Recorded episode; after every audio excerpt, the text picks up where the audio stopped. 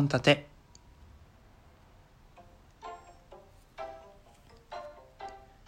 どうも強くなれる理由を劇場に知りに行きましょう。建前全力で生きてる男は本音で喋るラジオ。略して本立て！今日も一日よろしくお願いします。ということでえっ、と大人気ですね。鬼滅の刃の、えー無限列車編が10月16日に公開になります。いやー、超待ってた。めちゃくちゃ待ってたっすね。まあ、鬼滅の刃がめちゃくちゃ有名になったり、あの、アニメがね、スタートしてめちゃくちゃ有名になって、俺もミーハーだからさ、そこから見始めたんですけど、めちゃくちゃ面白くてコミックまで買って、えっ、と、その当時まだ連載したので、連載も追って、で、一応全部把握してるんですけど、流れはね。でもね、この無限列車編っていうのめちゃくちゃ熱いんですよ。で、その熱さを、まあできるだけね、こう、僕の目線から語っていきたいなっていうのが一つと、あと今日はもう一つ、あの、鬼滅の刃のその無限列車編前までの間、コミックで言うと6巻に当たる部分ですかね。1巻から6巻までの間で登場したキャラ、登場したセリフ、登場したシーンを元に、本立てが、このキャラと結婚したいって思ったキャラとの紹介を させていただきたいなと思いますので、まあ、聞きながらね、あ、本立さん、このキャラと結婚したいだろうなって思うのをこう思い浮かべながら、ちょっと聞いていただきたいのと、あとは原作とかコミック読んだ人がね、こう無限列車編俺こういうところ熱いと思うんですよねっていう語って、うん、わかるっていうのを欲しいだけの、ただそういうだけの愛を語るラジオになっておりますので、最後までゆっくり聞いてってください。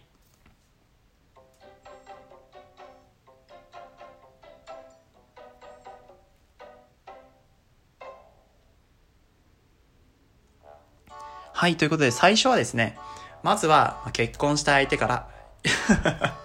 っていきたいと思いますけど、まあ皆さんの原作を読んだ方でもいいですし、あとはあの、アニメまで25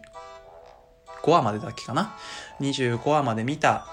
中でね、まあこの女性キャラがいいな、この男性キャラがいいな、この男性キャラかっこいいな、みたいな感じのことを思ったりしたと思うんですけど、結婚したいキャラって言ったら誰ですか？あー、いいですね。僕はですね、時藤無一郎くんなんですけど。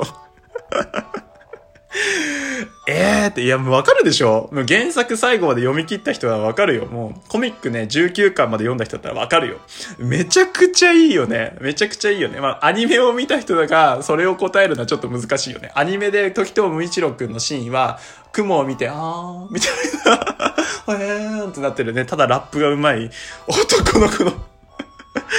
ね、感じになってますからね。えっと、そういう、ななくて、まあ、あの、すごい、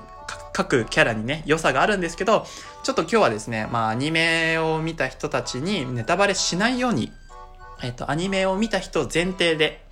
え会話を進めていきますので、えーちょっと聞いてほしいんですけど、まあ、6巻までの間だったら、まあ誰かなっていうと、ね、胡蝶忍さんじゃないですか？ねえ、めちゃくちゃいいですよね、胡蝶忍さん。あのー、もしもーし、頑張ってますか？めちゃくちゃ可愛いよね。俺めちゃくちゃ今真似したんだけど。早見沙織さんの真似したんですけどね。もう早見沙織さんを抜擢したセンスがね、もう、なんかもう、何？合致しすぎてさ、もう、キャッチャーがね、ど真ん中に構えたところに160キロのストレートを投げるみたいな感じだよね。ストライクって誰でも言うような感じのさ、もうその、合致具合。あー、いいって、最初聞いた時にいいなって。セリフもね、なかなかさ、胡蝶忍さんってセンスがあるんですよ。大、最初の時って、月が綺麗ですねから始まるんだよね。うん。もうそれを、あの、富岡義勇さんに言うんですけど、おってなるじゃん。もう月が綺麗ですねって、もう夏目漱石が I love you をね、翻訳した言葉ですよ。それをね、義勇さんに言ったりとか、まあ、あと、ね、ちょ、その、義勇さんと、忍さんの関係がね、ああ、またいいですよね、あそこの関係がね。こう、言葉足らずのね、義勇さんをこう、うまい具合でサポートしていく忍さん。めちゃくちゃいいですね。もう忍様。忍様いいですよね。もう、善逸曰くさ、まあ、素敵、あの、特別なね、香りがする人、あ、音がする人だっていう風に、あの、善逸は答えてて、めちゃくちゃ美人だと。女神の、ようだっていうふうに、えっ、と、現場では言ってたし、本当にもう顔、それだけで食っていける人って顔がね、美人すぎて、もう顔だけで食って、飯が食っていける、そんなポテンシャルを持ってる人っていう風に、あの、めちゃくちゃさ、女の子にもう目がない人、善逸がそういう言葉を言ってるっていうのを踏まえてめちゃくちゃ美人なんですよ。いいですよね。ちょっとね、ポテンシャルを言うと、あの、身長が151センチの体重が37キロということで、BMI が16。BMI16 ですよ。頭おかしいよね。まあ、あの当時の、まあ、身長体重で、まあ、まあ、こうなんかこうあると思うんだけど、まあ、低体重って言われるようなもんで、大体ね、BMI って21が標準なんですけど、で、あの、モデル体型って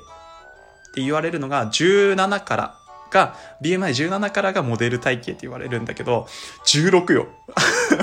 あんなに顔が美人で、スラッと細い手足。完璧よね。それでさ、毒使いよ。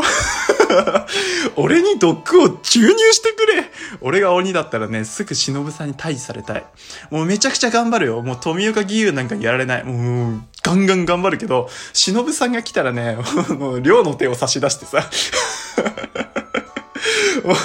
ちょっとね、かた変わ変わってきちゃうけどね、もう儀式が変わってきちゃうけど、もうその首を落とさなくていいから苦しめて殺してくださいみたいな、あなたの手で殺してくださいって言わざるを得ないぐらいにね、可愛いですからね。やっぱね、結婚したいですね。なんか結婚したらどういう生活になるかなっていうのをちょっと考えてみたんですけど、あの、ちょっとさ、トゲがあるんだよね。うん。コミックどんどん読み進めていくと、随時分かってきたりもするし、まあ、過去回想とかもあるんだけど、まあ、割とちょっと気が強めの女性なのかな、みたいな感じ。ただ、その、優しい声でね、毒を吐かれながらさ、あのー、なんかこう、食器洗いとかを手伝ってたりするときに、ね、全然、あ、ありがとう。でも、油落ちてないよ、みたいなことを言われたりしたらちょっと、おお頑張ります頑張りますやりますやりますみたいな。もう一生懸命家事やるよね。もうマジで、あの、手を汚させたくない。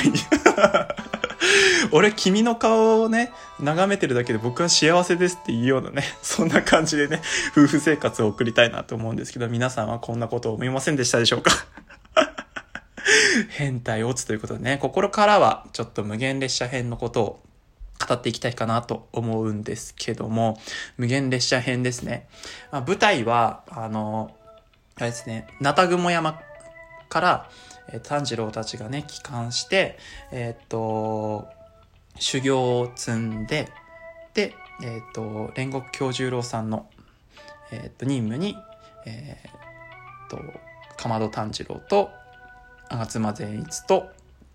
えっと、伊之助の、えー、っと、名字が忘れましたけど、伊之助が同行するっていう形なんですけども、あの、まあね、何が熱いかっていうと、実はあの、無限列車編を、まあまだ見てない人から言うとですね、前編後編に分かれます。いわば。前編後編に分かれるんですけど、あの前編がね、まあ皆さんが見てる予告バージョンなんですけども、すごくねなんというか家族愛じゃないけど理想と現実っていうのをこう肌身に感じるようなそんな作品になってるんですよね。だからなんかこう前半は結構炭治炭治郎に応援するみたいな感じでこう見ると思うんですけどもまたね優しい炭治郎がね随所に出てくるんですよ。本当に。なんかこう偽りがないっていうのがね炭治郎のいいところだしまっすぐっていう本当に太陽のようなね性格をしてるんですけどそこがね映画の中にも随所出てくるんですよ。そこにねあの敵キャラがまあいっぱい出てくるんですけども敵キャラがこう炭治郎のその優しさにどんどんねあの心情が変化していくんですよ、まあ、そこのねこう揺らぎとかを見てほしいなっていうのが一つと、あと、今回もね、UFO テーブルさんが あの、かの有名な UFO テーブルさんが手掛けてますので、戦闘シーンっていうのが激アツなんですよね。あの実は UFO テーブルさんの俺すげえ好きなところが、戦闘シーンの好きなところがね、昼間よりも夜の